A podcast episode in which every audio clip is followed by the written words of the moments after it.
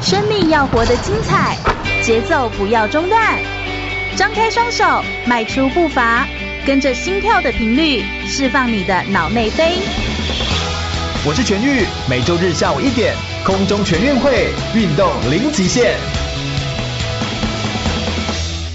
全国广播 FM 零六空中全运会，我是全玉，每周日下午一点到三点，在空中给你轻松好玩的运动讯息，还有体育圈内的大小事情。大家好，我是全玉，来到了空中全运会的节目现场。我们今天呢，也是特别邀请了一位选手来到节目现场，他是谁呢？这个运动项目实在是太特殊了，就是我觉得非常少见，更少见的是，它是女生在玩的运动项目吗？真的是让我觉得非常的惊讶，真的是太厉害了。呃，你有想象过自己站在一个八角形或者是四角形的一个擂台，然后旁边都是网子，然后你被放在里面，当然有没有网子这不一定，但是你被放在里面，然后要两者互相来进行厮杀，然后呢，除了一些小小的就是一些规范之外，其他时候就是。打倒对方为主这样子，然后在面里面打的综合格斗运动，你可以想象这种运动女生去参加的话会是多么恐怖。我想到的大概就是扯头发，然后就是那种那种很恐怖的感觉，感觉是很像女生在吵架的时候的画面，是这样子吗？所以我觉得这个好像有时候让让我们蒙上了一层神秘的面纱。那我们今天访谈到的这一位呢，她是身高只有一百五十六公分的黄真玲选手，但她却是台湾首位女子职业的格斗赛的选手，也在她正式踏入职业赛的舞台的时候，两年就受到。到官方的邀请，成为台湾第一位角逐世界冠军腰带的选手哦。他目前是 One Championship 的冠军赛的签约的选手，同时二零一五年他也参加了十一场的职业的综合格斗的赛事，所以他有很多的呃很好的一个经历哦。那他在一八年有为期一年三个月在泰国训练，然后并且一七年有六个月的时间在日本来做异地训练。所以我们先热烈掌声来欢迎我们今天受访的嘉宾，我们 MMA 台湾第一位女子综合格斗家黄真玲耶。耶！跟大家打声招呼。 Hello，大家好，我是黄真玲。是的，真玲其实真的是，你知道她今天穿的一个漂亮的衣服，然后就是素雅的走进录音室。我想说，嗯，这一位 这位同学，他是一个综合格斗选手，吓死我！哎、你这样子会有一个很大反差吧，对不对？嗯，应该算是 会对。对啊，会让大家有一种吓到的感觉，然后会就想说，哇，这个这个这个这个选手，然后呃，平常看起来是这样子，然后但戴上那个拳击的手套，我们今天还有带了一些呃拳击的手套跟他的得到的一些奖牌哦，来到我们的节目的录音室现场，等一下来拍照用这样子哦，所以我觉得哇，真的是一看到就让人。很很有反差，但是也觉得就很有故事这样子哦。那今天我们还有另外一位是你的教练吗？也来到我们节目的现场。是的，是我的教练。是，就是他好像在台湾训练的时候，就会请呃一个教练，因为也要陪着他来做一些呃训练，然后跟一些动作上的练习，对不对？我们是不是也请教练跟我们自我介绍一下好吗？教练， Hello，大家好，我是邢红，我是真灵的辅助教练。哦当真灵到台湾的时候，那我就会负责帮他安排他的训练；那在国外的团队的时候，我就会负责补足训练团队的不足的那一部分。哦，所以你在好像在日本、在泰国训练的时候，你也都是协助他的的的选，算是，所以你也算教练，但你也是有点像选手。对我同时也是 AACC 跟 Fairtex 的职业选手。哦，天呐，你同时又是选手又是教练，这样比较辛苦吧？是不是？同时要顾两个。呃，对啊，所以没办法，因为真灵她身负重任，因为她是嗯台湾第一位女子职业选手，我就牺牲 一点。其实是我，我可能比较偷懒 啊。我觉得两位都客气了，这样子哦，就是嗯、呃在在其实，在这个职业格斗的综合格斗这个运动项目当中，它它其实真的还是有点冷门，有点小众这样子。所以我们等一下会访谈一下，就是珍妮来跟我们聊一下，哎，你当初为什么会有这个机会接触到这项运动？然后同时这项运动对你又带来什么样的改变跟契机哦？你认识这个运动多久了？然后几岁开始玩啊？我差不多是在二十四岁的时候开始嗯从事这一项运动，二四二十五岁的时候。嗯嗯然后那时嗯候其实我是在国外对，才发现到这一项运动。国外才接触到这项运动。是，嗯，那当时在国外工作的时候，同事就是我们有聊天，嗯那当然呃有聊过说，哎、我之前练一些体育背景，我有练柔道，对然后他就推荐我下班的时候，反正是外地人，嗯那也没有什么地方熟悉，他推荐我去道馆，然后去玩玩看这样子。嗯，那时候在国国外，就是是在哪里？是在新加坡，嗯哦、嗯 o k 所以你在新加坡待很久吗呃，待几个月而已。 ？OK，嗯，所以那个时候只是用一个玩的性质，所以新加坡其其实其实蛮蛮普及的，是不是？新加坡，新加坡非常普及，嗯嗯嗯普及到说你走路都会看到他们有广告在再介绍在介绍格斗。这么的普及，我只知道我去香港的时候好像也有看到，但是好像新加坡更普及，是不是？是，哦，OK OK，所以就是，然后就去接触，你第一次接触有什么样的感觉啊？第一次接触的时候是先接触巴西柔术， OK，对，然后因为那时候去参加当地的道馆的时候，刚好是那一堂课，然后我也想说试试看，然后当时有一位差不多一百八十公分的新的男同学，嗯，然后也一起到道馆尝试这新课程。但因为我们两个都是新生，所以教练就安排我们两个一组，然后训练完几个动作，教练邀请我们对打。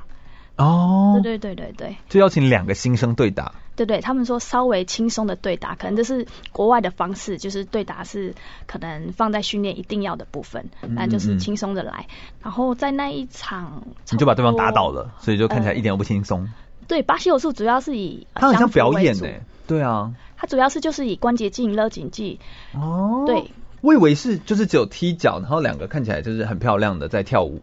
其实我们综合格斗分了很多项目，哦那巴西柔术就是分在其中一个项目，所以我是从先从这个项目去开开始练，OK。所以然后你们有一些勒紧的动作，对对那个勒紧是怎样的勒紧？就像是柔道选手，我们本来就会勒紧，哦，就是一些关节技吗？对对对，关节技，其实我们柔道选手本来就会那叫什么请技？请技，对对对，嗯立马请技，哦，OK 所以就跟巴西柔术非常的相像。对，所以你就有一点这个经验。我就有一点这个经验，但当时是穿没有道服的，因为巴西柔术分有穿道服跟没穿道服。 OK 但是其实呃没穿道服应该有点难抓吧？哎，就会衣服又坏掉不啊习。哦会，非常不习惯，就是因为我们直接是抓手抓脚，对，哦，OK 就不会抓衣服，对。嗯嗯嗯嗯那当时是那一回嗯。合，当时对方发生什么事？就是他是否被制服了？差不多是他投降了五六次 吧。对，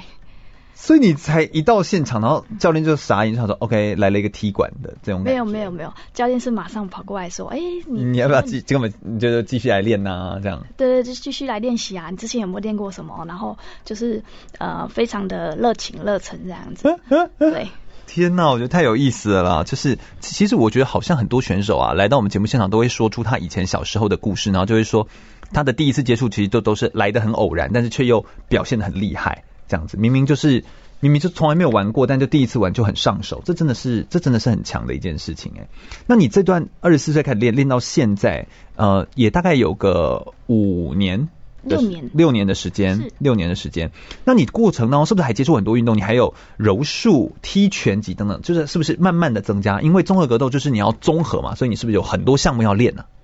对，我们一定要练拳击，然后泰拳或是踢拳击，对然后地板巴西柔术跟脚力、柔道一些摔技，所以我们就等于说，我们一定要综合格斗选手一定要具备踢、打、摔这三个部分。哦，对，因为我们打到好强哦。地板都会继续打，就是我们裁判不会说哦打到地板了就暂停分开。你二十四岁才开始练，然后这些这些那么多项目，好像对有些人来说，他光练一个项目就也要花个好几年。但你这样子才六年的时间就可以打到职业赛，不对啊，听起来就不合理。就你以前小时候一定就是很会打架，还是怎么样吗？还是说本来就是可以勒紧别人？那、没有，那你以前是体育班，对我以前练了六年的柔道，所以说我们本来综合格斗这个项目的话，你本来有一个基础的底子，格斗学东西比较的话快，会学的比较快。像我们柔道就跟巴西柔术非常像，哦，对而且柔道又有一些呃摔技、地板，所以其实柔道算是一个很好的转换到就是呃综合格斗的一个一个算是什么一个基础。是脚力也是，就是说哦摔的部分的话，只要是摔技选手转换到综合格斗的话，都会相对的来说比较快速的呃习惯。哦，对那那这样转换过来的选手多吗？在台湾？在台湾还好，其实还好，但在国外非常的多。对，因为脚力跟柔道，你要么就是比到奥运这一段，如果你不是走这一段的人，就是好像就没有什么舞台可以去比啦。所以就他就可以转换到不同的位置，是这样吗？是哦，对，尤其格斗最近这几年成长的非常快，所以有一些选手他可能同时在练柔道的时候，也有可能是在同练时同步在比同时在练综综合合格斗对，哦为未来做准备。所以就是说，你可能未来柔道比赛没有进去最高的层级的话，那你可能会转向综合格斗，也是一个不错的选择。你一次练这么多，不会不会混在一起吗？就是我，你知道我的我的意思，就是那个动作不会什么混淆吗？不会哦，其实我一开始的时候蛮挫折的，因嗯为嗯我是一个摔技的选手，对所以我对于站在那边打拳击嗯非常的嗯嗯摸不着底。那训练的伙伴都是男生，对那因为当下当时你接触这个项目的女生并不多，所以说常常被男生打，嗯，哦，对对对，然后就会非常挫折，就是因为你们女生不多，所以你就只能跟男生练，然后男生又很喜欢就是在那边摸再懒，然后就在那边乱打，嗯，哎，也不能说乱打，因为你们就是在打，所以他只是出全力，就是尊重你，就是我要出全力这样。他们的手比较长，哦，对啦对对啦对，，身高也比较高，所以他随啊便伸出来点一下，很容易你就被被打到，很容易被打到，尤其是你又刚转换到这个项目去学习，哦，所以说那时候其实还蛮挫折的。回家就想说，我怎么一直学不好这个拳击、这个踢拳击这个项目这样子？那怎么办？嗯，也是一路这样子挨着拳挨过来。哦天呐，我刚想到就觉得好难哦，这个难度很高哎，而且你面对这种身高比较高，那你现在有发现自己的优势吗？你要怎么善用？虽然身高没有那么高，当你譬如说一五六公分对上一百八十公分的人的时候，你要怎么打？你的擅长会是什么？这个时候你有想到一套你的组合拳，一套进攻模式吗？其实我都通常会擅长说把它给带下来，带下来，带下来地板，就是钻进去，哦专心处在地板上处理它因。为它比较高，所以它很好抱到脚。哦，对对对，重心比较高，所以它反应说可能要呃突然被抱脚，突然要扑下去反抗的时候，它的时间会就比较久一点点，对会变比较长。哦，所以你就以后地板就是你的天下。嗯，对付身高比较高的选手，我通常会是这样子。哦，这是一个好方法哎，我觉得这好有意思哦。所以就是找到自己的，你看这个其实也告诉我们一件事，就是好像人不是是在找到自己的弱点，然后一直去补强。身高就不够高，我怎么补强？难道垫垫垫什么东西吗？也不对啊。所以就是应该是想办法找到自己的优势跟强项，去不断的发挥，然后让自己找到自己的定位，然后在舞台上是这样发挥，其实，在人生上，在他未来的规划上面，其实也是这样子。我觉得我们今天请到来跟珍玲来聊很多，我们会聊她除了是这个运动，那我们也让大家来了解一下综合格斗这项运动是什么。这毕竟也是我们广播节目当中第一次来聊一个综合格斗运动，但我们也会谈到后面他到底当他选择未来，他如果要脱下这个呃职业运动的赛事的战袍之后，他会想要做些什么选择，在他的生涯上面，还有他的未来，他希望可以为这个世界再留下些什么，我们都会在这个广播节目当中来跟大家做更多的这个分享哦。那不要走开，我们稍微休息一下，听首歌曲，马上再回来哦。有意思的电台 FN 一零六全国广播，您现在收听的是全域主持的空中全运会，我是亚洲标枪纪录保持人郑兆春。全国广播 FM 零六空中全运会，我是全玉。我们今天邀请到了两位都是综合格斗的非常厉害的选手来到我们节目的现场哦。那一位呢是黄真玲，一位是黄真玲呢在台湾的教练陪伴他训练的教练邢红，欢迎两位耶。哦， Hello，大家好。是的，是的，哎，邢红其实本身的这个背景也很特殊。邢红，你也是 AACC 就日本的那的 AACC 的团队，团队的然后选手对，然后跟泰国 Fairtax 的选手，然后你也是在打这个联盟，你联盟的名称叫什么？我打的日本的职业联盟是 Deep Deep Fighting Championship，嗯，那真灵打的就会是 One Championship 对没的错不一样的选手，他的哎，所以他联他盟的他的联盟的名称，然后他也是签约选手，所以你也是签约的吗？呃，我也是签约的，哇，所以这真的是刚好今天邀请到两位，一次来两位来跟大家聊聊，因为好像男子跟女子好像也是真的各有不同，对不对？男生的是不是难度也很高？看你就是好像必须要对，男生的难很度壮才可以打我刚好打这量级就比较重，哦然。后你打的是多重我打的是 Mega Turn Weight，这是一个很特别的量级。 ？Mega 对 turn weight 大家都会听到说 heavyweight、super heavyweight，那 mega ton 它就是一个巨兽的量级，巨兽对，大概你会是一百二十公斤以上，然后 plus 后面有个加，所以你一百二十公斤以上到多少都无所谓都。无所 谓。天呐，太强了吧！你们你们两个人刚好在这边，真灵我记得他是打最轻的量级，对不对？五十八还是六十？五十二，五十二、真灵打天四哪十八、五十二，四十八、五十二。对，然后一个是打 mega turn way，就是一个是一百二十以上。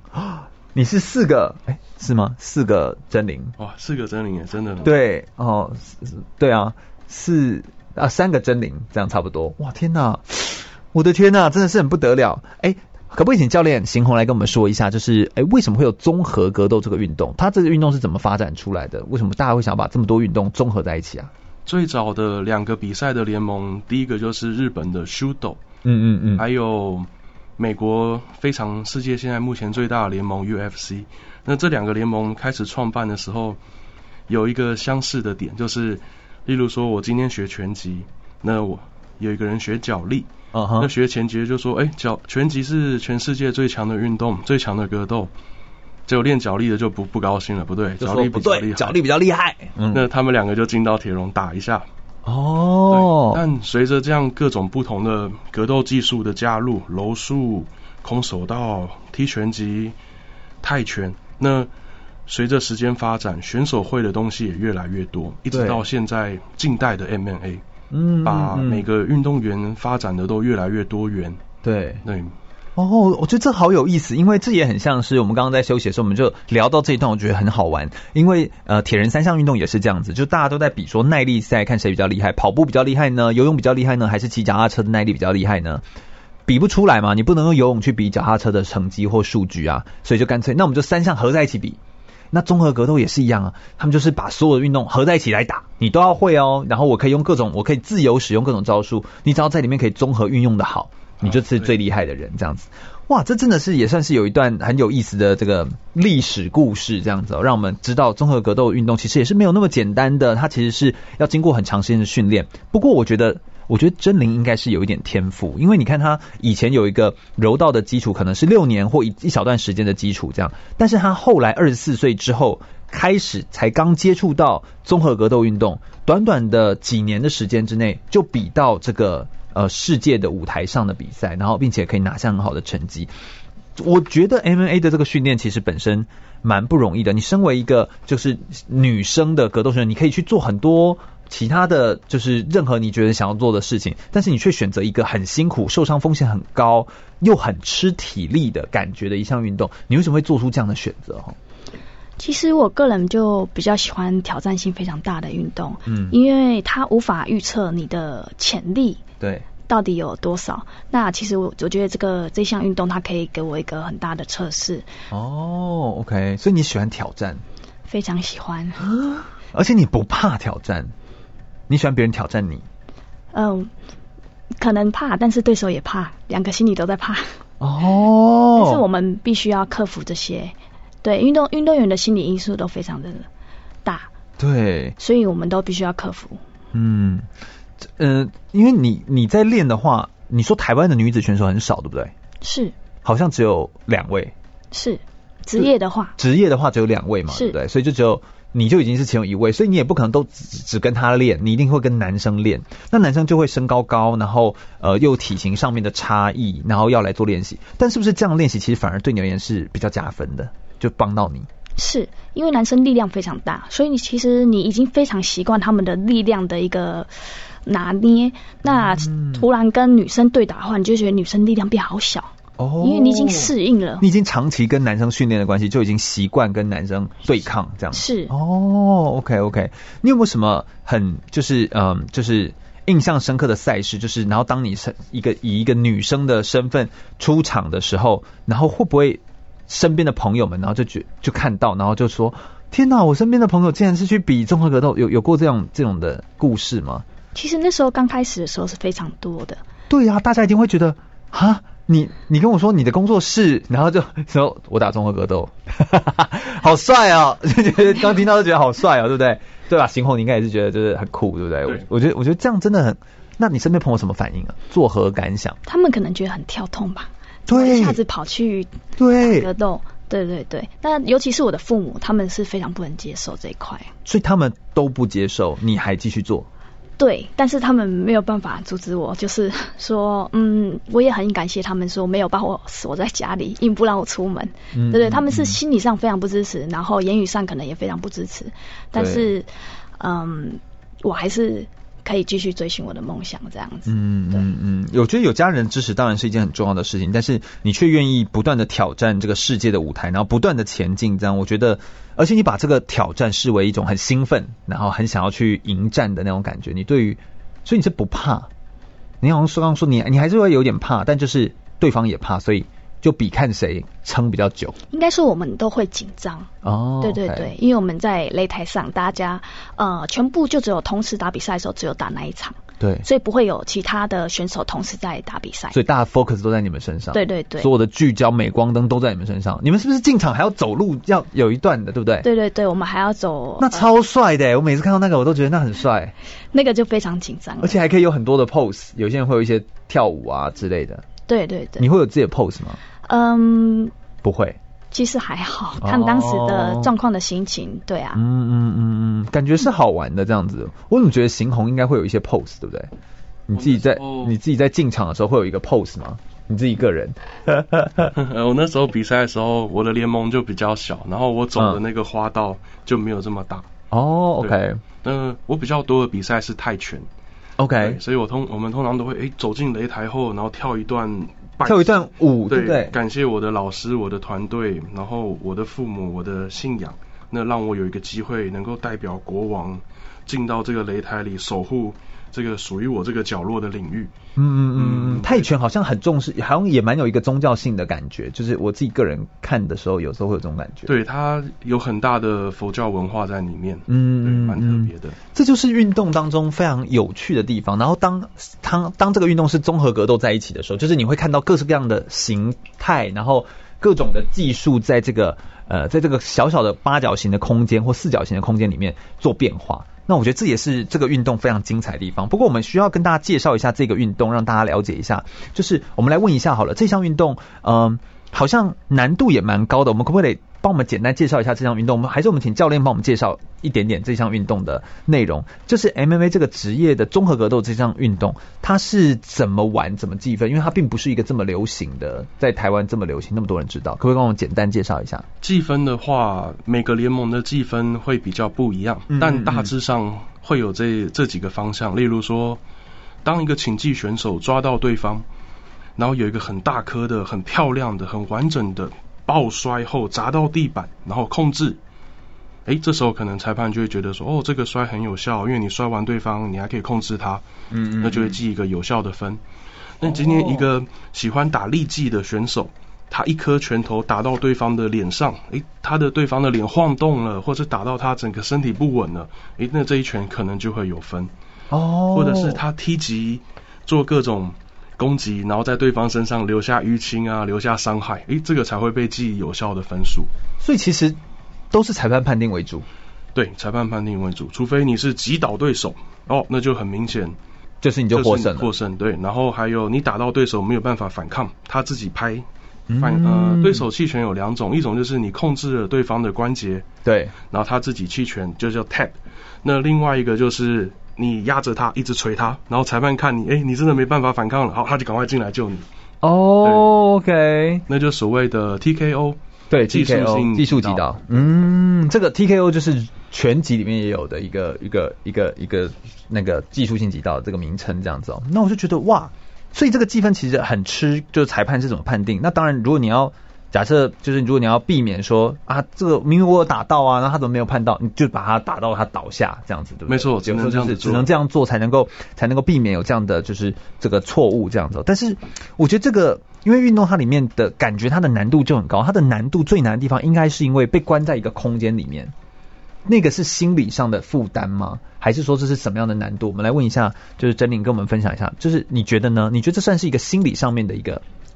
一个一个压力在困难，还是你觉得这个运动难在哪里？我觉得这个运动它难在于说，呃，你同时需要非常多的融合性的武术。那你平常你的站立标准、你的摔技标准，还有你的地板格斗的标准的哦水平都要平均。对，因为要是没有平均的话，其实我们。大家要比赛的时候都会去看一下对手他的影片，对，去发现说，哎，他哪一个轻搜一下，哪一个比赛的，譬如说地面比较差，那我就专门攻击他的地面这样子。哦，OK，对对对，所以我们的研究策略，我们都一定会做一个战术。嗯嗯，嗯对对但可能也没那么简单，没那么单纯，因为那个那个他的比较差，可能也是有一定的水准的，但就是也或有可能是他在那一场没有做出来而已嘛，对不对？有没有可能是这样？通常影片上的话，就可以很明显看得出来说他哪一个嗯哪一个是比较弱的？，对哪个方面是比较相对于说水平比较差一点点，然后可以是我们选择攻击那一方面的话嗯嗯，做一个嗯战术策略。那教练的话，所以会整个团队会一起辅导你。所以说我们打这个综合格斗比赛的话，比较不不像是说哦你想怎么打就怎么打，他其实是一个规划过的。其实是非常一个用脑筋的一个格斗比赛。我以为我以为他是不不不用，就是我以为他是在场上，然后你用反应，然后去去回应的，但其实他是可以规划的。是，像譬如说你遇到的是一个战力技拳脚非常强的选手， OK，那本身你拳脚的话，你看他的影片，你觉得可能比较会。嗯呃，不会那么的占上优势的话，我们就会以情报摔到地板去做一个攻击，所以比较不会像是去硬碰硬，因为这样子打下来的话，你可能平均分数会落低一点。哦所以说战术上的话，我们是非常的重视，嗯嗯嗯，这一定要分配的好。它有哪些的不同？有站立技，有你刚刚说的请技，是，还有哪些啊？还有摔技，摔技。对就所以大概你们会用这几个面向去判断说这个人是哪一个项目比较强。是，哦，只要影片 OK 上看得到的话，通常都会很明显去观察得出来这。都骗不了人呢、 就是你的那个实力有多少，这个一看就可以看得出来这样子哦。天哪！而且这个运动，那对你而言，你觉得职业格斗最迷人的地方？刚刚我们已经说它很困难了，但你觉得它最迷人的地方在哪里？我觉得最迷人的地方就是它，呃，无法预测你的潜力。无法预测你的潜力。对，就是说，呃，你这一场比赛，你可能自己的心中想的水准，呃，一个想的打斗的方式，嗯，差不多只有到某个方面，但是每每次打出来的时候，又可以再能更强你会发现说，哎、自己更好，哦好像永远的一直在进没有步止境。嗯对、嗯嗯你不知道你的武术，应该说格斗的提高点，你可以到哪个部分，但是你可以一直哎。就是一直惊喜你自己，一直惊喜自己你自己，然后一直从你的经验中学习，哦，是可以不断的进步，不断的突破，这其实就是珍妮她最喜欢这一项运动，以及这项运动最迷人的地方。我们等一下再稍微休息一下，我们等一下来聆听更多珍妮来跟我们分享关于综合格斗运动的故事哦。马上回来。我是举重世界金牌郭幸存，您现在收听的是 FM 一零六全国广播全域主持的空中全运会。全国广播 FM 一六空中全运会，我是全玉。我们今天访谈到的呢是黄真玲，她是一个非常厉害的职业综合格斗的选手，欢迎真玲。大家好。是的，真玲刚刚跟我们谈到说，职业格斗运动哦，对你而言最综合格斗运动最迷人的地方，就是它无法预测自己的潜力，可以一直学习，一直突破到哪里。哎，关于这一点，你好像有一个非常就是非常棒的一个故事，对不对？可不可以跟我们分享一下那个不可预测的感觉是什么？好，我记得有一次我在菲律宾出赛的时候，我的对手是地主队菲律宾选手。菲律宾的选手对，当你打地主的时候非常紧张。很紧张，旁边全部都是为他欢呼啊。对你然后你又在一个那个被关在那个空间里面，然后没有人为你加入，你上场你讲话就呜，对不对？对对对对对对。每次我在看都会觉得是这样所以。当时非常的紧张。嗯那当时在比赛的刚开始的时候，就被他做了一个断头台的姿势。什么叫断头台？断头台、头会断掉吗？？呃，它是一个俗称招式的名字，头不会真的断掉。对，他是把你怎么样？把你的头扣住，然后扣在你的嘎吱窝底对下，对扣在，然后一直然后打你的头，呃，应该说用力的勒，所以你有可能会昏倒。哦，会对对窒息，会因为可能因会为一窒直息锁住。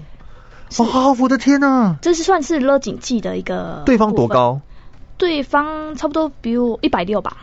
嗯比你高一些。嗯。 OK，然后那时候用断头台的时候，其实我有被勒到。你是那不小心被他做到这个动作。对对对，我把它摔下去的时候，他顺势习把惯你顺势扣住我的头，天呐！然后做这个动作。那好那恐怖哦！对啊，当时我是想说，我不管怎么样，我一定不会投降，我就放给他晕倒。然后我就的你宁可晕倒也不投降。是因为我的手也在尽力拉他的手，就是想要扯掉。所以当时我这样子想的时候，他马上就把手放掉了，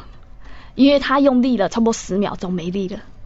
因为你要非常的用力做那一个招式。才能够做出这个招对招式。OK，然后呢？然后当时的时候，他一放掉的时候，刚好我做做一个叫做 omoprada 的动作，然后 Omoprada 他解掉，但是后来我就身体的反应做出第二招叫做 go go go prada，就是他的变化招式。那这个招式它主要就是用胫骨去勒别人的喉咙，用胫骨胫对骨，脚的胫骨脚的胫骨去对勒对别人的对喉咙。对对对，所以有你要把他的头拉住这样子。所以当时做出这个动作的时胫候，骨呃，先跟各位各位就是观众们说， 胫骨你们是不是不知道在哪里？好，胫骨在 小腿的前 方，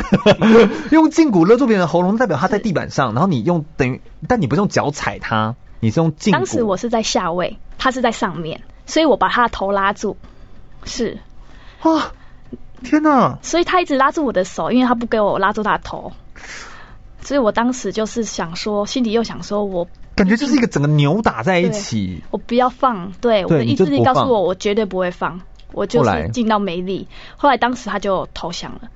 然后我其实因也为这很痛啊，这个完全完全没办法，这也会没办法，也会完昏全倒也吧？对对对，也是也是会没有投降的话就会昏倒这样子。对，但重点是你要在那么短的时间之内判断并做出这些动作，那已经是一种身体反应哎、对，当时是身体其实反应的。然后其实我练那一个招式没有很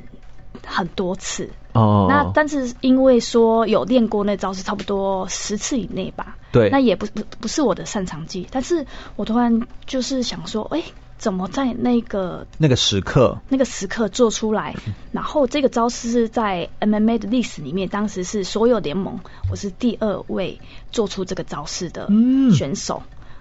对，连招式都还有统计数据。因为这招式在 MMA 来讲，就是综合格斗来讲，非常的难去做到。就是因为不非太可能有人让你用到这个姿势，刚好让你做出来常。对对对，然后达成只要率做出来，应该就是获胜，这是不是这样子？就是它有一个这个数值的感觉。做出来或是有没有做到，那可能不一定。哦，但是做到的话，那就是更难。对对 OK，对，使出哎做出来跟做到，这是可以真的把人家制制止，或者是让就是让你赢过对方，这件事情真的是成功率很低啦。对对对对哦，OK，所以就真的成功了，是史上留名。你是不是因此还得到一个绰号？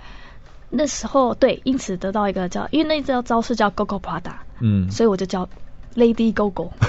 Lady Gogo，也就是以后进场就 Lady Gogo 这样、啊，对对对哦，好帅哦，对，然后当时也因为这动作出现在日本杂志，当时二零一六年的呃降服招是第前五名这样子，哦，对，所有联盟去去排一个水平这样子。好好玩哦，天哪！但是哦，我都觉得，我光想到就觉得这个很不得了，所以。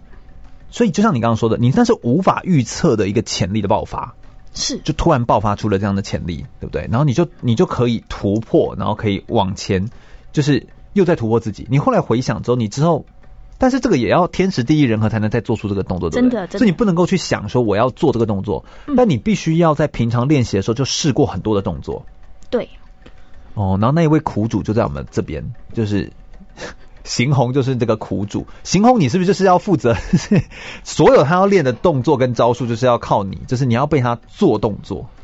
对我都要在他赛前的时候不断的跟他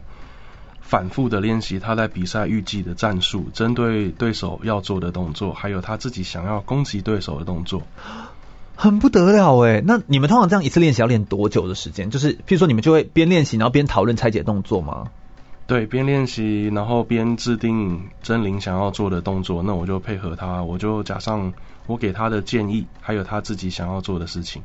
然后就会配合，就是譬如说，我们就去思考说，OK，这个呃，这个选手现在他可能是哪个部分最弱？看他说是呃，可能是站立技比较弱，摔技或地板技哪个比较弱？我们针对那个地方他比较弱的地方去抢攻的时候，我们看他的动作分析，然后就想说，那我可以做什么动作解他刚刚这一招？这样一个一个一个一个练这样。对，一个一个练，那碰平均这样练，大概都一次练习都要多久？一次大概都两个小时。哦，但是人的力量可以那么多吗？就是我觉得我好难想象哦。这个每一次做招，你刚刚说勒，他勒一勒也就没力了，那个应该也都是要很出力气在做，对不对？所以其实应该一下子就就就没力啦，会不会是这样？所以你星空你在做，或者说是真灵在在动这个动作的时候，真灵是你是要都出全力，然后坐在星空身上，然后来做这个练习吗？其实就是技巧性要抓得非常准，不可以说很胡乱的处理。对呀、呀、而且也不能够只是好像在玩，因为这样你就没办法在真实的活比赛当下做出这个动作嘛。对，所以其实我们做这个动作一定会熟悉千遍万遍，对非常多。人家常说，呃，擂台赛的三分钟，然后才台下十十年年功，原因就是就这样是这样子。哦，因为你要能够对做出那个当下这些反应，真的是很不容易这样子。那目前就是你个人的运动成绩啊，就是呃，以真玲你自己个人来说，因为就女子选手，你说目前台湾只有两个职业的女子选手综合格斗的，是，其中一个就是你。那你成为一个、嗯、女子的这个这个选手，当然我们都知道这件事情很不容易，但是因为你喜欢她那种不可预期的这个这个感觉，你目前个人最好的成绩是哪样的成绩？那同时，嗯、就是你在国外训练或者国内训练的时候，有没有哪些选手是你的偶像或模范？你是很想要跟他学习的？跟我们介绍一下你自己个人的国外的经历或这些。我目前最好的成绩的话，应该是呃在呃两年前呃被官方邀请参与这个亚洲最大格斗赛事的世界冠军的腰带挑战赛。哦，OK，对对对，所以说，因为你要成为腰带的的挑挑战战者，赛的选挑战者，嗯你一定要有一个足够的成绩，嗯嗯，而且你嗯的水他就是平算那个几胜几负那种成绩是是吗是是是，哦可能那时候是五胜零败，哦是，OK，然后官方就呃邀请，嗯，嗯所以嗯那我当时是非常的兴奋去接受这一项挑战，因为你们知道这个东西的难度有多高，对，因为而且机会来的我也不是非常的容易，嗯因为嗯嗯其实说你可能花了很多时间去练习，那可能不是说每一次都可以去挑战腰带。对，因为会不会当下，譬如他们呃名额就是有限，然后人数也都报名完了，所以有的时候其实就像你你也有说，有时候收到通知或者在联系上，有时候也是很短时间内你要做一个决定，看有没有机会可以可以去比赛。是，其实都是官方的安排，嗯那他会嗯给你一个很短的时间去决决定。对，他让你像赶快决定，因为他们要宣传啦、要介绍啊，是是是是是，尤其是世界冠军这一场，他们要非常多的宣传，嗯所以那时候我大概准备这场比赛，差不多只有两个月的时间，等等。然后哦还，因为在，得到收到邀请之后只剩两个月，然后在中国备赛，哦当时非常的冷，冷到就是地板上走路都会滑倒，是冰吗？就是对结对对霜那种。对。天呐！然后那时候要习惯他们的环境，然后习惯吃的食物，因为他们那我边的有天偏呐辣，天呐天哦呐！然后要我在准备这两个月要准备去打世界冠军。你这些比赛都是有人赞助吗？嗯，还是其实有时候都要自费啊？大部分都是自费。天呐，好辛苦哎、这真的是一件不容易的事情。然后就会行红跟你一起飞过去，因为总好像我记得要有一个驻场旁边的旁边的教练啊，对不对？。是，所以行红有可能会是行红，或者是就是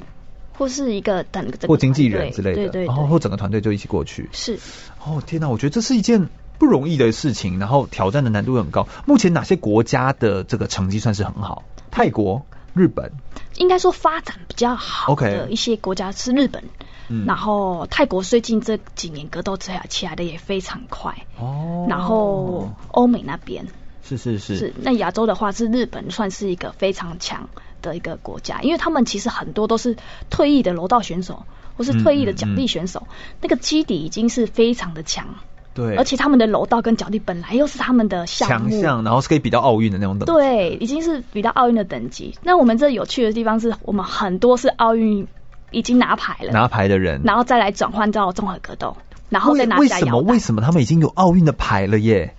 我觉得就是我们运动员很喜欢在挑战，在挑战。运动员的那个那个 DNA，运动员的心中就是觉得我就是要继续的有一个舞台，让我继续去拼，对不对？想再发展一下，找寻找自己的潜力，到底终究可以到哪里？嗯，觉得大概是这我样。觉得你也完全就是运动员的那个核心的特质，就是你你不是为了追求赢或输输赢这件事情，而是你是追求我们一直在突破我自己。是这感觉好像是一个你你非常追求也非常在意的一件事情，这样子。哦天哪，我觉得这很不容易。那你在国外，因为你有一些在国外的经验呢，我想要呃快速也请你跟我们分享一下，就你有在泰国营外训练、日本的训练，还有中国天津来做训练的这个经验，你觉得这个这几个训练对照起来，呃，有什么不一样吗？就是或者跟你自己在台湾训练有什么不同吗？你自己这样观察，其实当初选择去国外嗯去训练的原因，也是因为说台湾的资源相对来说还比较少，因为由于是综合格斗，它这个呃知名度呃运动推广的话，还当时知道的人还不太多，对，所以说我们必须要往国外去试试看，因为我们的国外的团队都是一个职业团队，嗯哼，他们都是职业打这个比赛，那通就常他说们是全职的工作，就在打这个比赛。是是是，所以那一你不天也是全职吗？一天三餐练习，但是在台湾的话，可能说你的伙伴他们就呃，哦，我懂你意思。他的你的伙伴可能还有别的工作要做，还有别的所以工他没作办法跟你一起练。对，那因为你总不能对着石头练嘛，对不对？或对着一个柱子练，因为它不是一个人啊，对是不对？哦，我懂你意思。所以，纵使你是全职的职业选手，但是你的伙伴也必须要是全职在做的人，你才能够叫，你才能够 full time 全部都在做练习。对。所以一般来讲的话，哦我们的团队也是要有各个领域的教练，譬如说体能教练、拳击教练、脚力教练，然后还有巴西柔术教练，然后再一个综合性的综合格斗教练。大部分一个团队的完整性是要这样子那的这，样大概几个人啊？六个人，差不多六个、七个至少要。对，然后还要对经纪人嘛。对对所以对其实这么多人，然后就是专门为了比赛，所以在国外是可以做到像这样，但在台湾可能目前还没办法做到这样。等于其他的大家都有自己的 part time 的 job，就是有打工啊，有其他的工作，是然后再来协助你。但你是全职，就是当他们不在的时候，你就做自主训练。对，只能自己做训练。那自己训练要练什么？就是当没有人的时候，嗯，就可这能些技巧类就比较不行，就练体能。打打沙包啊，然后自己做重训啊，然后自己做一些间歇性训练哦啊，做一些做一些模拟性训练啊，然后跟沙包沙包假人练习啊，可以勒哦勒它呀，但是它都不会 动。对对对对对，天呐，我觉得这真的是，我觉得真的是一件很不容易的事情。所以国外跟国内光是发展上面就有一个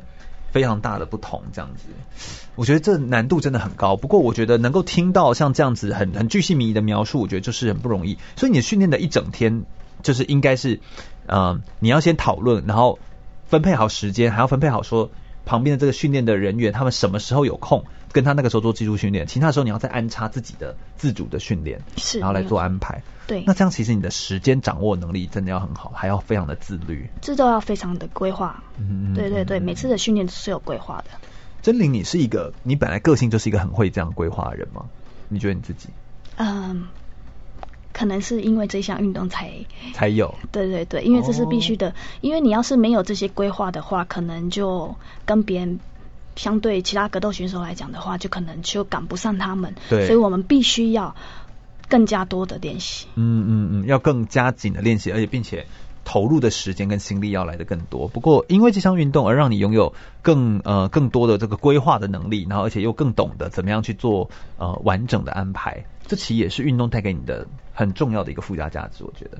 嗯对也是一个很好的一个价值跟内容。我们再稍微休息一下，我们等一下来聊聊到底在呃职业格斗运动当中呢，训练的时候有没有一些有趣的小故事？那他最拿手的这个招式又有哪些？有没有遇到哪些很重大的挫折？以及在家庭里面，家人跟他又是什么样的关系？他呃家人是怎么看待？就是真令他一直持续的长时间来投入这项运动呢？我们稍微休息一下，马上再回来哦。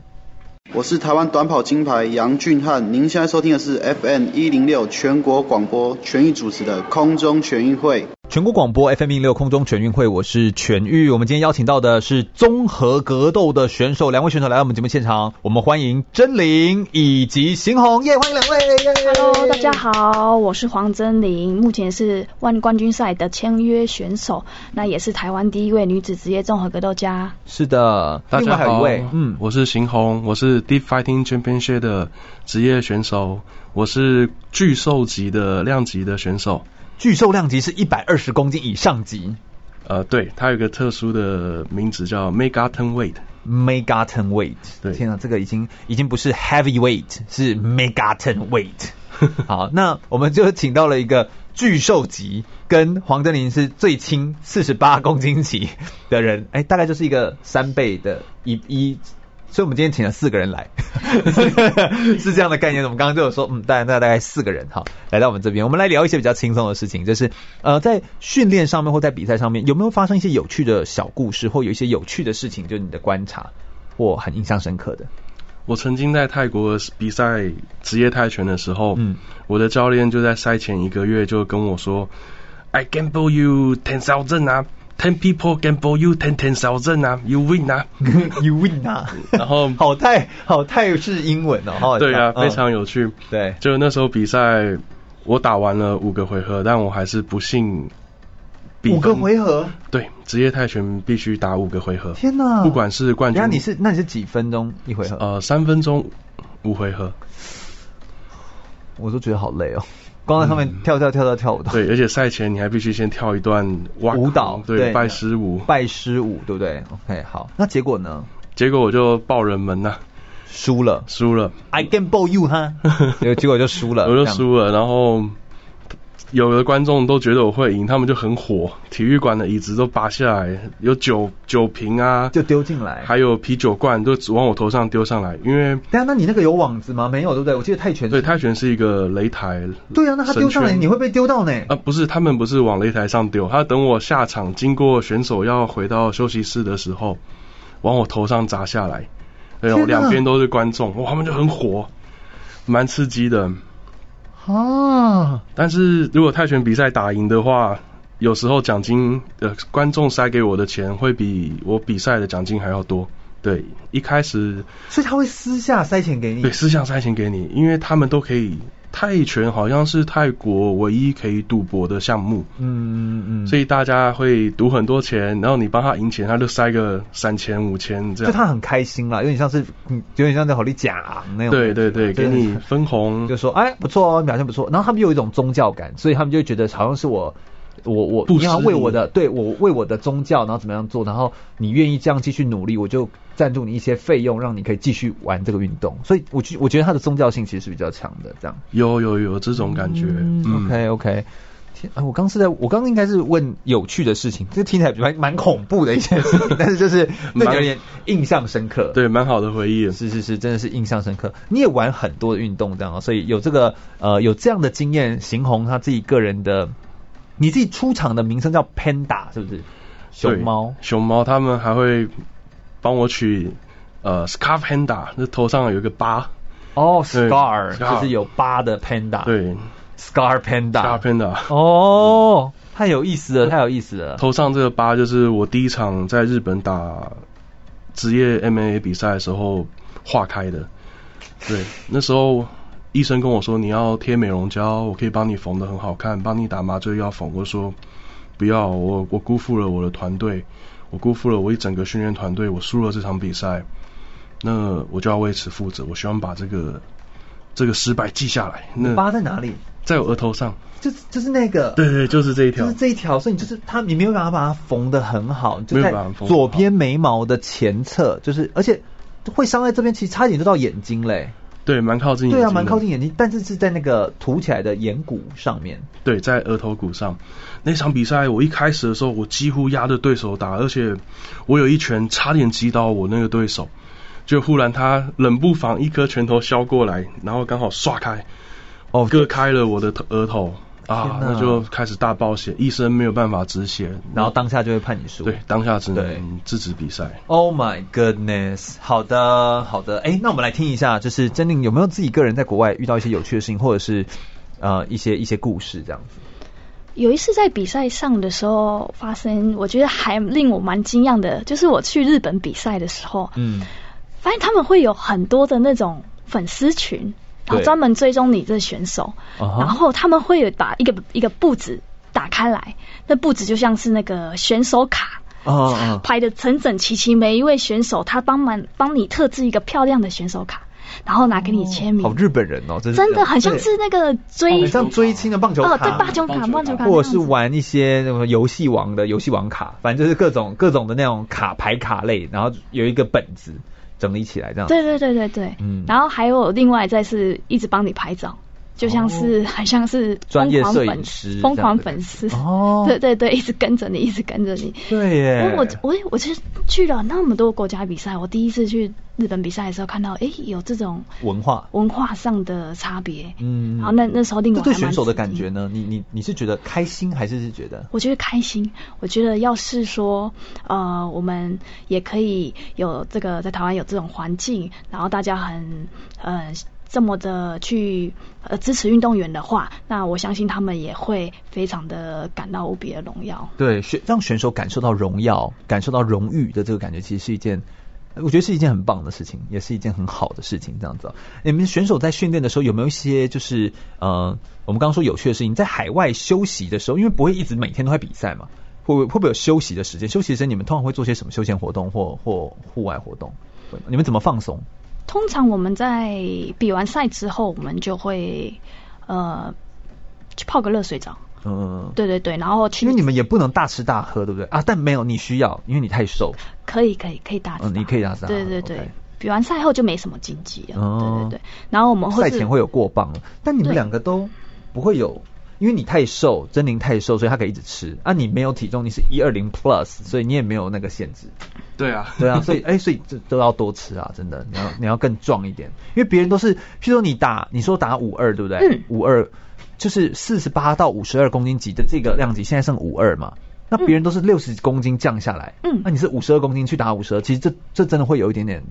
就是会有点辛苦，对啊。对会有点力量上的差距，还对有对在对于说所以就变成你的技巧真的很强，这样子。对经验身高的差距。嗯，OK。所以休闲的时候你会做哪些？就除了泡澡放松，在当地国家走一走，哦，去对体验一下。有一次去菲律宾，感觉超恐怖的，哦，为什么？因为他们很多人，然后就感觉随便都要把你拉走，哦，然后。对，那当时的经纪人有跟我们一同去，嗯嗯然后嗯比较娇小，然后变成我们在保护他。啊，对，原本是今天要保护你们，对不对？变成你们在保护他。不过你们几个好朋友走在旁边，你们都是综合格斗的选手，应该也没有人敢惹你们啦。但是就你他们嗯去逛街的时候，人真的非常多，而且他会摩肩擦踵，就是都贴在一起走。对对对嗯哎对，会就感我觉所知的好像是这样，这也是真的是很不一样。这样，可不可以跟我分享一下你的训练的一天？就是你在你比赛前期在准备的时候，你是怎么样规划你一整天的准备？从起床一直到睡觉，你们大概会怎么样做切割跟规划跟安排？通常我们上午的话会先训练一餐，嗯下午再训练一餐，再对一餐是训练晚上。那这 OK 三餐通常会训练不同的项目，譬一如餐都两小时呃有时候一个小时，那有时候一个半小时。 ，OK 对 OK，，那通常超过两小时就是三餐全部挤一餐。哦 OK 才会是对这样子。好是，那你如果分开的话，你通常要几点起床，然后然后来做一些规划？因为你做的这些都是不同的训练，但是你也要有自己个人的呃饮食啊，或者是修复啊，或拉筋或治疗，我不晓得，所以你的一天会怎么安排呢我通常自己的训练的话都会摆在最后， ？OK 睡前 OK，是所以你都几点起来？大概早上会需要，如果嗯这早上是一差个不多10点哦，十点才才要去训练，对十点去训练 OK，然后再来就是下午的两点，嗯再来就晚上六点。 OK，所以大概也就是这样的切割，然后中间十二点吃饭，六点吃饭。哎，对没有六，但你这样饭中前没办法在，你应该吃饭时间就要调整嘛。对对对，吃饭时间会调整。嗯，然后最后再去做自己个人的训练或治疗。对对，睡前再做自己的训练这样子。嗯，或是说有时候安排没有训练的时间，我们就会去做一些身体修复的治疗，譬如说嗯按摩、放松，呃，去给运动按摩看，是是对，是或是说去有一些受伤部位赶快去修复一下这样子。是是是。哎，那 Panda 也要补充一些，就你你你你看他的训练，因为你是协助他训练的人嘛，你怎么看待他的这个训练这件事情？那时候在国外训练的时候嗯，课程表安排的非常的分明。我就对刚刚真玲补充，我们那时候在 Fair Test 团队的训练课程的每周的时间，对，就平日一到五都是早上八点半，嗯早上就是有两门课，第一门课就是 MMA，那职业的 MMA 选手他们就会去上 MMA 课。哦那有的 MMA 选手被 Fairtex 这个团队安排泰拳比赛的时候，那他们就会去练泰拳。哦，所以你们也是要上课的，对不对？啊对，我们就去跟着去练习，那就练习就是我们的工作跟职业。嗯嗯嗯。那到早上结束大概是十点，那十点大家就会跑去餐厅，然后对想办想尽办法吃垮 老板，然后吃很多，对，大家吃很多。在下一餐训练是下午的两点对到五点。对那这段时间它很被拉得很长的原因，是因为你只要在这段时间完成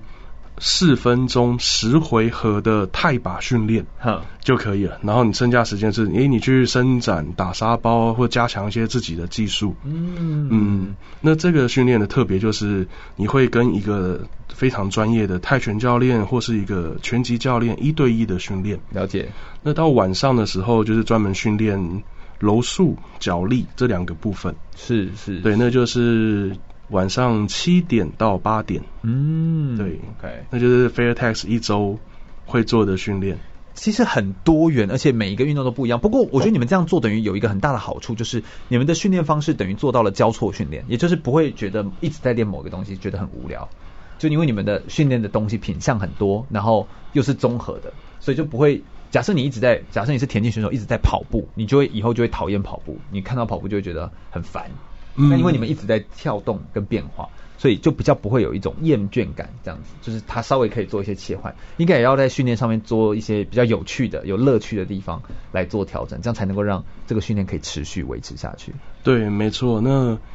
在礼拜二跟礼拜四的早上会有那种肌力跟体能的部分。嗯，对，那会有一个专门的体能教练来带我们训练肌力，所以其实蛮多元的。是啊，有时候柔练柔术啊卡关了，我怎么技术永远做不好？哎，去打个泰拳，脑子就变得不一样。哎，再回来练柔术，哎，我进步了。这其实就是运动最有趣的地方。你透过不同运动的交错，其实也会得到一些新的灵感。所以这也是为什么就是真玲跟我们说，她在做运动训练上面的时候，她觉得那个不可预测的那种潜力，这是可以不断的突破，因为你的运动是综合在一起的，它是综合格斗，所以它可以把很多的运动糅合在一起之后，产生一种新的可能。这也是更大的一种变化。我想我们再稍微休息一下，我们等一下来听听，就是对于珍妮来说，她的拿手招数是哪些，以及呢，她在过程当中有没有遇到一些困难，跟她觉得很挫折的事情。不要走开，马上再回来哦。我是奥运体操选手李志凯。您现在收听的是 FM 一零六全国广播全域主持的空中全运会。空中全运会，我是全玉。我们今天邀请到的是黄真玲来跟我们分享很多 MMA 在职业的综合格斗赛当中呢一些故事跟呃很精彩的部分哦。那今天我们先要来谈的是困难跟挫折。每一个运动当中都一定会遇到一些受伤或成绩不好的时候、哦。那在训练当中，对真玲你的个人来说，有没有遇到一些很挫折的事情？可不可以跟我们分享一下？我记得有一次呢，呃，我在菲律宾地主队的时候，也是要打地主选手。嗯那其实接到那一次比赛的时候呢，呃，我就已经预测说，我们团队已经预测说，呃，官方要派我打这位选手。嗯嗯嗯所以差不多我已经练习了半年。对，为了为了这个选手，针对这个选手的弱项，当官方还没有通知的时候，我们自己就已经非常的清楚说他会是我们的下一个对手。 OK 所以在这半年呢，非常的努力去看他的影片，看他的弱点，一直不断的训练，去针对他的进攻模式，一直去训嗯练。结果在赛前的一个月，突然腰部受伤，你对，很紧急，很紧急的腰这部是一个受这是一个很常见的伤吗？就是说你们 MMA 大部分受伤的都是腰？嗯，不一定任何地方都有可能。对啊，因为我看你们什么东西都都打啊，然后腰受伤，然后腰呢部？受伤那时候还蛮挺严重的，就是不太能动。对啊，那几乎就已经几乎要就是可能，通常选手的话应该会跟官方说，呃，就那可弃能弃先赛呃，可能先延迟到下一次这样子。哦，OK，那因为当时我还蛮固执的，嗯因为我真的觉得说我们团队大家一起努力，对就是半年就是要打他。我那时当时的认为真的是有点太自信心，就是觉得说啊、就算受伤我还是可以打赢了他，因为我自己真终究观察他那么久，那么久的时间，那是二零一八年，对，二零一八年的时候的事情。 OK 然后在那时候，我的教练嗯邢宏汉，呃。Gadis 呀，一些朋友都是有给我一些建建议议说，呃，那要不要先就是先暂先缓先暂缓，因为你这个终究很严重，那看是要怎么样是最好的方法。所以是真的很严重，对不对？真的还蛮严重，但是那你为什么那么那躺在么那么床上一个礼拜？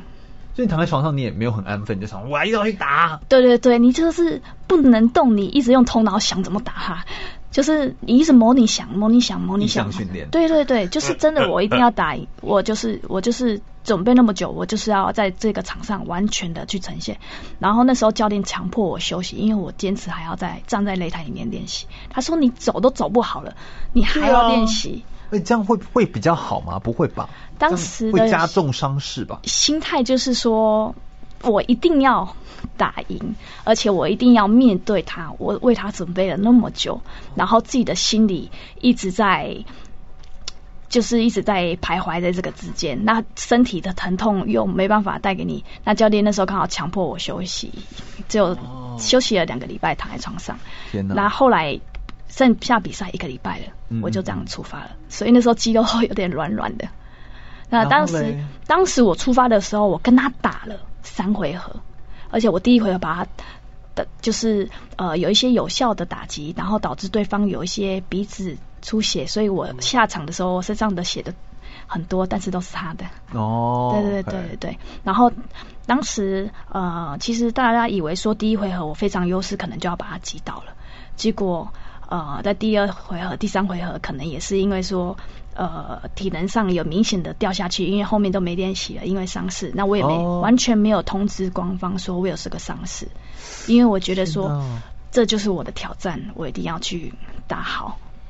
如果那时候官方知道真令有这个伤势，很可能就会终止这场比赛。哦，但对，对我还以为说是害怕对手就会攻击你受伤的地方之类的。嗯，其实官方职业赛事都蛮保护运动员的。哦，就如果你已经有告诉他有伤势，他就会把你取消啦。对，OK，所以你不希望被取消，所以你就不说。是，嗯，就打了三回合，到最终是被判定结果，就是他分数赢过我。嗯那但是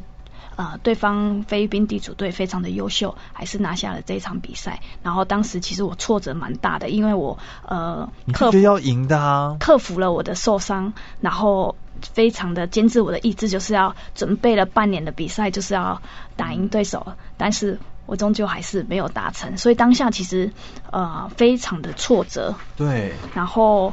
打完之后天哪有在棉被里面流泪，对对对对对，天我挫折更大。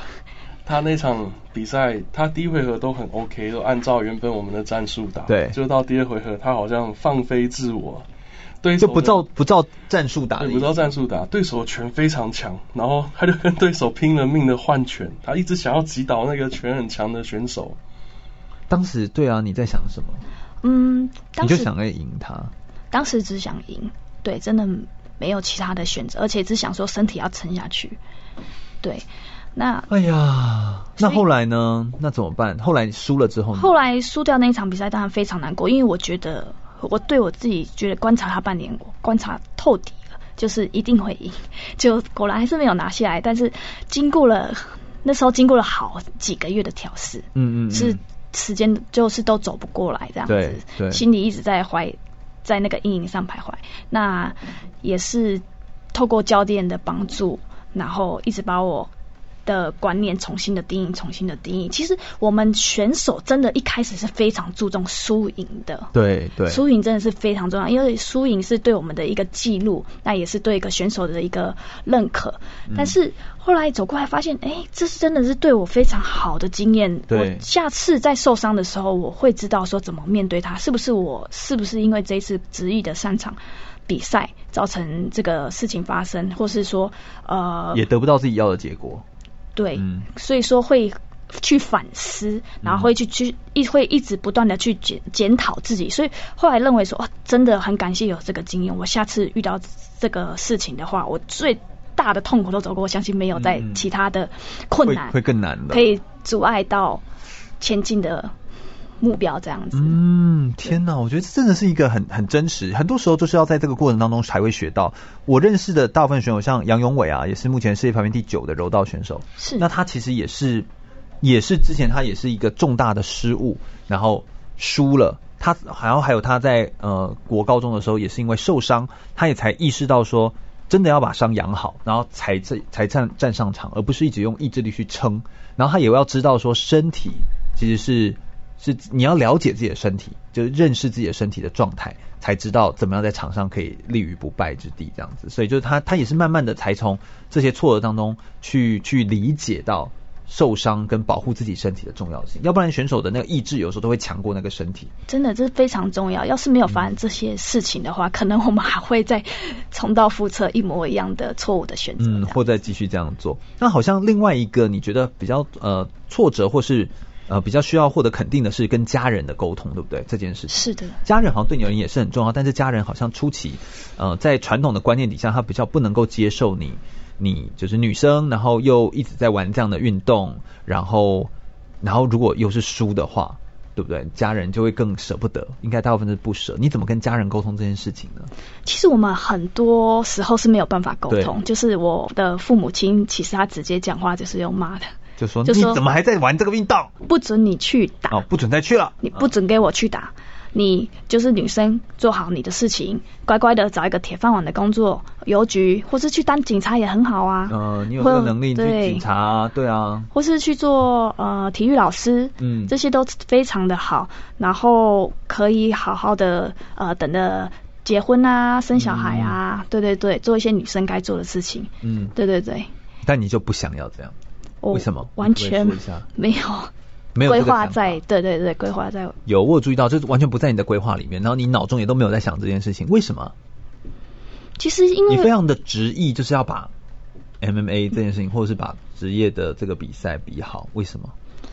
其实我觉得，身为呃比较在这个格斗界比较前辈，他其实也是一个很大的榜样。比如说，呃，格斗的后辈，他们都必须要去参呃会去参考前面的职业选手他们是怎么的的走法，怎么的去打职业赛，或是怎么样的表现，或是面对什么事情的时候，他们是怎么克服。对那我觉得这都可以以自己的经历去非常好的有一些例子去给他们参考。嗯那我也是希望说未来的话，呃，可以呃给他们带来更多的资源。那譬如说，因为都在国外训练，那有很多学到国外的招式，把他们带往带回来台湾，分享给台湾的这些选手，嗯是是都是是或是对格斗有兴趣的人，这都是非常好的。是，那当你面对到家人，就是呃，他不支持你，然后你也完全没有在管家人这件事情，难道是跟家里就革命吗？还是你你要怎么样？你有没有还是很期待家人可以肯定你？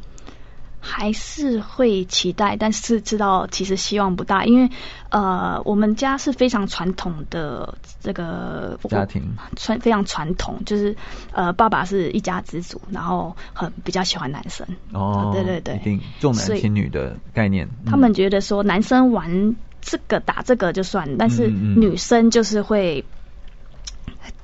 应该做女生，就是限制在这个框架里面，说女生就是是应该去我懂做结婚的一些方面。嗯嗯嗯，就是一直用用这个传统观念去去绑住你这样子，然后对这个思考这样子。我哦，我记得有一次比赛，我在国外比赛，嗯那当时打输了，然后打输了，那因为我们最后的比赛都接近半夜，对然后半夜就接到我母亲的电话，哦然后她那时候就跟我讲说，他因为他在看直播呃，之类的，她就可能透过一些朋友的分享，哦，看到看到，对对对。然后他就说：“那你打输了，就可不可以不要再打了？”然后他就是趁机用一些然后很哦用一些激励的言言语叫你放弃，叫我放弃，就是趁机说：“哎，在你挫折的时候，赶快把你拉出这来。”很让人动摇哎、那你对啊，怎么办你？当下其实就已经很挫折，因为对比赛失利，然后你又接到你母亲的电话，那我当下就然后叫你放弃，在半夜，啊我拿着我的拳击手套，然后就走向黑暗，然后就去走去沙包运动场，然后那时候都只有总快关能开，半夜没办法开灯，对然后就一个人在半夜打沙包，然后打打的打，那打的每一拳其实都是家庭的对我的框架呀、传统社会的价值观的嗯嗯嗯框住，这样子，嗯所以就是会当时真的是双倍挫折。对呀、比啊赛，失利，加上母亲呃又不认可，然后叫你赶快撤退这样子，因为他们希望说我可以走向他们理想中的职涯规划的方向这样子。嗯，你是觉得说，譬如说我希望自己可以更更强，然后我这样之后就可以让家人就认可我嘛？你是想要证明这件事情？我希望他们带，我希望我带给他们都是非常好的一些看法，嗯，所以希他望们就会对啦，没有人是希望活着让人家失望的、啊，所以我们都还是希望他是对我是是觉得很棒，就是你是一个很棒的孩子，然后而且我以你为骄傲，类似这种感觉。是，像是说，譬如说，呃，我之前有打一场冠军腰带战，嗯然后呃，对方就是家庭非常支持的一位对手，哦，然后他出生就是被训练为未来要打选手综合格斗的选手，哦所以他每一次出赛是全家人一家七口，包括阿公阿妈全家出 动，然后我是一个人，然后搭配的教练这样你。是心中是很希望家人是来看你比赛的吗？呃，其实我觉得现在达成率可能不高了，我就是希望说啊，他们不要讨，嗯就是不支持就好了，就是也不要阻止，那没关系，那就是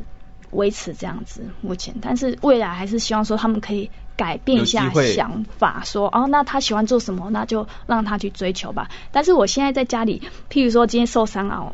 然后贴个药膏，嗯然后母亲看到就啊、你不要再打了好不好？ 就是会讲那些会故意用一些话啊，你又怎么？么了？ 对对对。但其实我手上这边就，就大家有听到这个声音，就是哎、这个其实都是你们每一次获胜就会得到一个很像奖牌的这个东西，它很重哎、对，非常我还以为我还以为你是拿了 杠铃给我之类的，就这种东西这样子。然后他就写 One Championship，然后就会得到一块牌子。是， 对，哦，所以每次获胜会得到这个奖牌，当成一种肯定，对，然后还可以拿来做重量训练，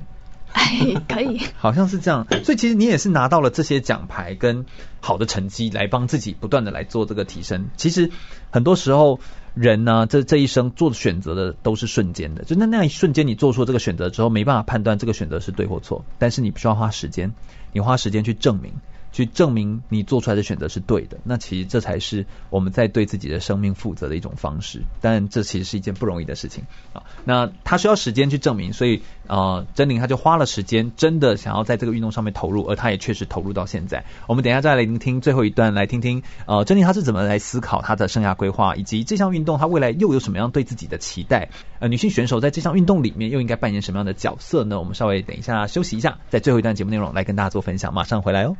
我是铁人三项选手张团俊。您现在收听的是 FM 一零六全国广播，由全域主持的空中全运会。全国广播 FM 一六空中全运会，我是全玉。我们今天访谈到的呢，其实是非常精彩的节目内容哦，是 MMA。我们在谈到职业的这个综合格斗运动当中的两位选手，我们请到真玲来跟我们分享她自己个人身为一个台湾第一位女子的职业综合格斗家。那同时我们也请到她的陪伴她一起做训练，在国外做训练，在台湾做训练的邢红教练哦，那她自己个人也是职业的选手。两个虽然看起来体重差距很大，但是他们却是一起练习的非常好的伙伴哦。这样，那、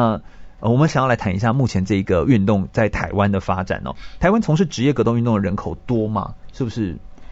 其实数来量在增加吗？数量一这两年起来的话，起来非常多，但嗯是说以职业选手来讲的话，其实成长率还是非常的少。以跟日本比起来的话呢，差不多呃，可能一。一年，我们台湾成长几个职业选手，差不多五个内。那在日本的话是几千个内，啊，对，一一年几千个在日本是哦，我们就五个。是。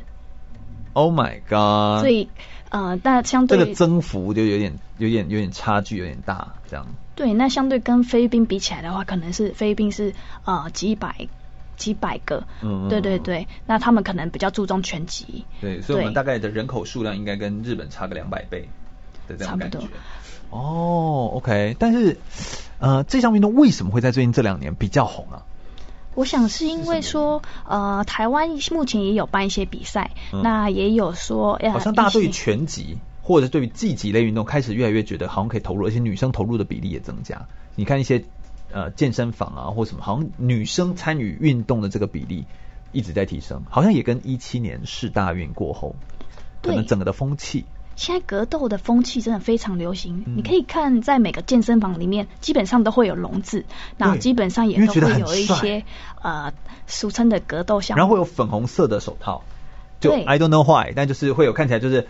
就是有点冲突感，然后但是又很厉害的感觉。对，也都会有沙包，啊所以说平常下班的上班族就可以去那边发泄、打打沙包之看来类的这。其实就是呃世界上大家工作的压力大，好，他就想 有一些发泄，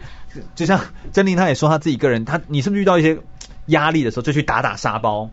就可以排解了？哦，打教练啊，没有， 然后开玩打笑教练没事 跟开玩他笑揍一揍，开玩笑练一练，哎，就可以就可以排解，对不对？就是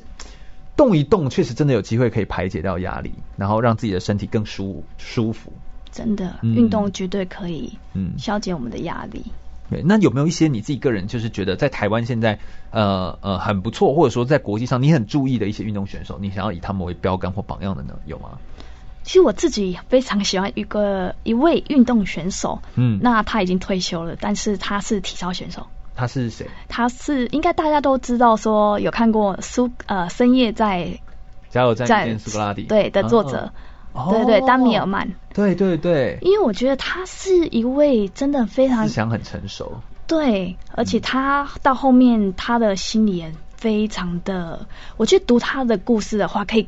帮助我们运动员非常多的心理层面，因为我们运动员要需要非常多的心理的克服。嗯那在经过说更了解这个作者丹米尔曼的一些他的体育路程，后来自己在克服心理，因为他有出过车祸，是我觉得最重要的事情是他从挫折中再站起来，而且他的脚是整个粉碎性骨折，对那个对修复要非常久。他再回来在舞台上，在体操的舞台上，他又能再度拿到很好的成绩。我觉得这要多大的付出？嗯对这而且呃，他都有分享说，呃，他是怎么去克服这些的很多的故事，嗯所以他非常的激励我，也是我非常喜喜欢的崇拜学习。嗯想学习的一位呃运动员这样子。是是是，我觉得这真的是呃，运动员其实最让人感动就是他的那个心智的力量哦，心智的呃这个能力，那以及他们自己的那个不管是意志也好，或他的愿意追求追梦的这个勇气也好，或他愿意面对挑战跟克服困难的心，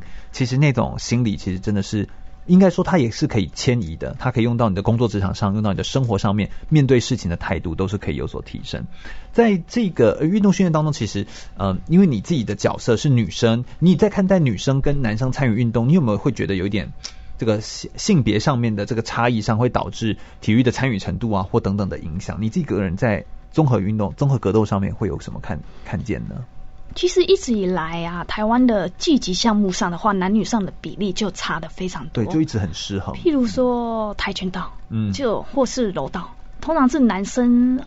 五十个女生，差不多十几个，就对是一直没有办法做成一个平等。但是国际上面的成绩都是女生比较好，是因为也是因为女生本来就是在呃就是男生的那个挑战也在国际上也很高，那女生当然挑战也非常的高，但是相对来说女生在台湾可以跟着男生练习，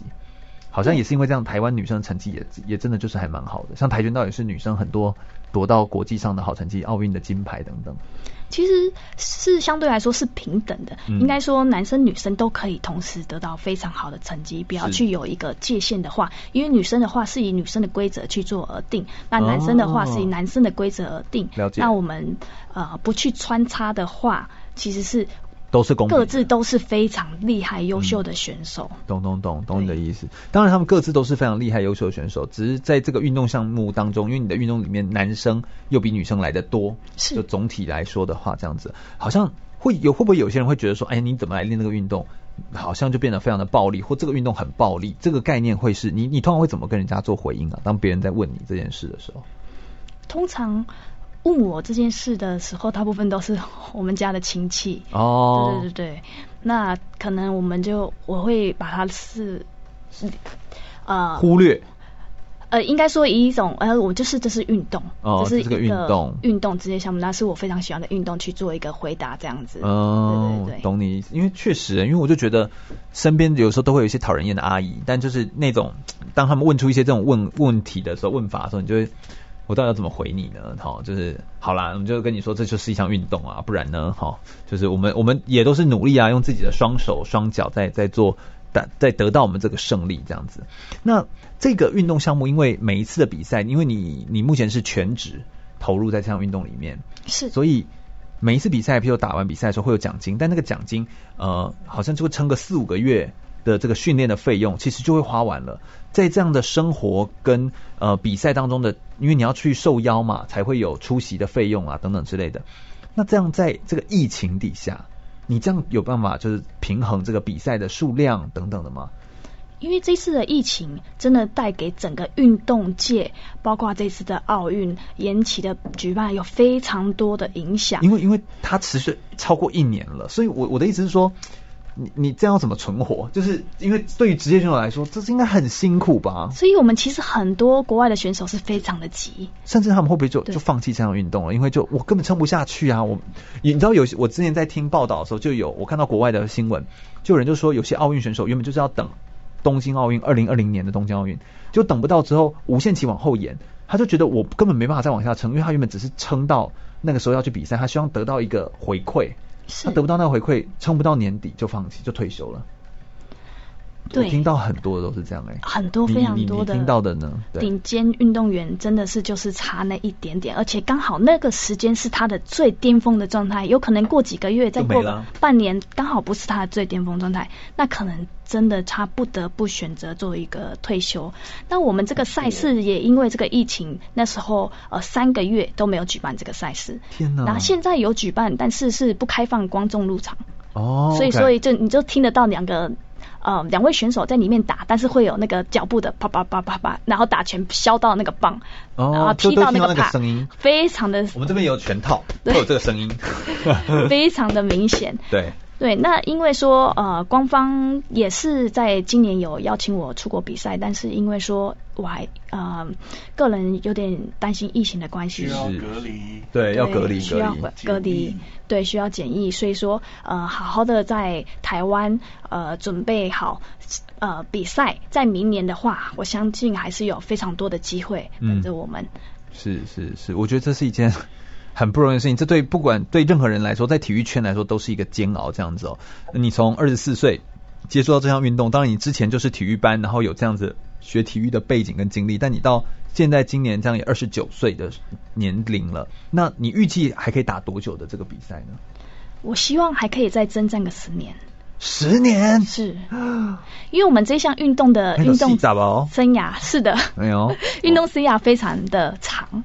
综合运动、综合格斗可以打到打到四十岁，对，其实你有在关注呃综合格斗这项运动的话，你会发现说很多老将他们都接近四十还在巅峰状态。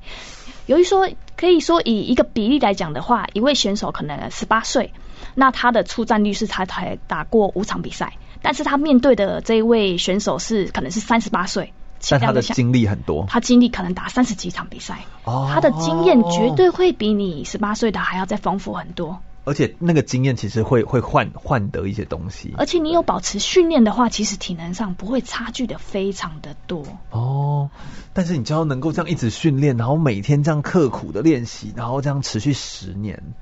是，然后你你想要这么做，为什么你那么坚持想要就是把这个运动持续那么久？你是不是有想做的事情？我当然是希望说可以呃，再争取一些优异的表现，对对对让整个世界看到有呃台湾的选手在国际舞台上发光发热。嗯嗯嗯。那另外呢，我也是希望说以自身的经验，然后可以去给一些后辈们呃喜欢格斗的朋友们，给他们一些参考，嗯，对，做一个榜样这样子。是，所以你希望可以提携后辈，延续比如台湾的运动，或留下一些自己个人的经验，是这样子。那也希望可以，呃，你是有希望提供一些资源，或者是留下一些东西给台湾的这个这个选手后辈们？你是希望提供一些赛事教练或者是一些经济的资源？为什么你会特别这么说？就你觉得这几点好像很重要，为什么？台湾目前很非常多的呃喜欢格斗的人，然后也非常的努力在格斗这个项目上。那呃，其实呃，他们缺乏的就是一个可能是一个管道，可能是一个比赛的一个联络的方式，或是说一个呃优秀的场馆。那当然说，未来上我们要是可以做到的话，让这个未来很多的选手可以呃朝着他们的梦想前进，我觉得可以帮助他们，这都是非常好的。因为说，其实说你选手少的话，你出国比赛的选手当然少，那对当但然如果总量的选手多，未来我可以派出去的就更多。就更多。那当然大家就会更容易的去看到，哎、我们来自哪边，然后我们来自台湾来自嗯哪个团队，然后大家就会更加的去关注你。所以本来人口少的话，你可能就没有去出派出的选手就没有办法多。哦那当然说有非常的多的呃选手有这些梦想，那但他们就是只是差一点点的一些资源。那当然是希望说未来上可以做到的话，当然是尽量去帮助他们，嗯然后让我们把这个都越推广的越大越好，然后更多选手大家一起代表台湾一起出去比赛，一起拿奖牌回来，这是最棒的。嗯是未来你好像对自己的工作上面还会希望可以到日本的联盟，或者是希望可以打到那个叫什么 Rise 对，Rising Rising 是 Rise Rising 好，那个对是你很 Rise，希望对对你很希望可以去到那种那种日本的这样，因为它的环境，而且女生的成绩也很好因为日本他们非常的强。啊。对，其实你遇到你希这望可以进到那个地方，对，在他们的他们强，而且他们都是轻量级越小只的女生越强。嗯，所以很多世界排名，譬如说四十八公斤的选手，前十名有八个是日本人。哦，所以其实你到那个境界的话，那个你到位置的话，你到那个位置，你你会看到另外一个世界。真的嗯就是可以多看看，多看看，或许去经验不同的地方。嗯，我从你的说话当中，我会发现你并不是一个很在意输跟赢的人，就是你比较是一个呃比较在意自己有没有进步的人，就你好像一直是一个觉得。我可不可以提升？我可不可以持续的进步？我们在中午吃饭聊天的时候，你说你很希望可以创造出自己的一个风格、一个 style，这件事情好像是你也很想要未来可以做到的事情。是，因那为我个是们什么？对啊、我们每一位选手当然是希望说自己的呃格斗可以技术越来越好，嗯然后呃可以去呃影响到其他的选手，诶，他可能会想说，诶，他的招式很有特色，对然后他很想要学习，对或是说他是怎么去做到哪个招式的，这个很像这个风格还不错，嗯嗯所以说我们其嗯嗯实有。呃，自己去追求的可能是一种呃，打出我的风格啊，打出我呃在台湾这边呃练的一些形式。嗯那大家也来自就会